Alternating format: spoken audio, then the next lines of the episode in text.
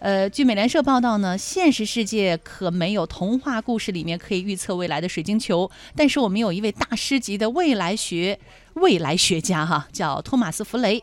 呃，他呢是智囊机构的创始执行董事兼资深未来学家，他的主要工作就是预测当前的技术会如何演变，如何对未来的社会产生影响。嗯。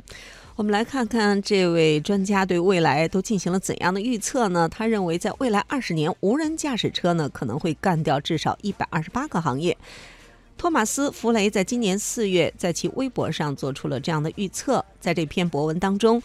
他刻画了一个在未来可能会实现的现实，也就是无人驾驶车将会在交通、农业、建筑和公共服务等领域的所有方面占据主导地位。嗯，他在接受采访时的时候表示呢，需要很长时间才会转变的上述阶段，但是，一旦步入这种社会，就业岗位就会像多米古诺多米诺骨牌一样被推倒。嗯，他也举了几个机场的例子，在机场的营业收入当中呢，有很大一部分都是来自于停车费。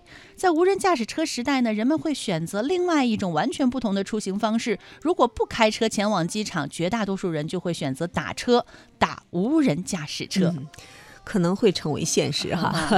在今年四月的这篇博文当中呢，托马斯·弗雷认为有很多的理由认为无人车会削减掉整个汽车行业的就业岗位，所有驾驶员呢都会丧失工作，包括代驾和施工车辆司机。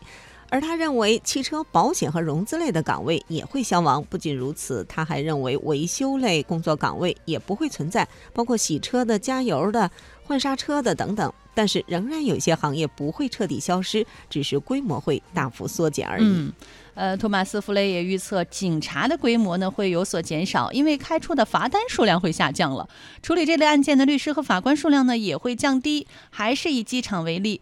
停车场服务员数量会缩减，无人驾驶车会成为扰乱劳动力市场的一个因素。人工智能正取代消费者服务岗位，而工厂加大了对机器人的利用，让其代替人类完成那些重复性的工作。这些技术注定会带来多米诺骨牌效应，具体会产生何种影响也还不明晰。就连像弗雷这样的专业人士都难以准确的预测。嗯，当然了，他说目前这些情况还没有发生，但是相信呢，可能很快。就会到来。嗯，人的想象力和创造力真的是无穷的。对，不过我在想哈，这么多的行业如果都消失了，那人干什么呢？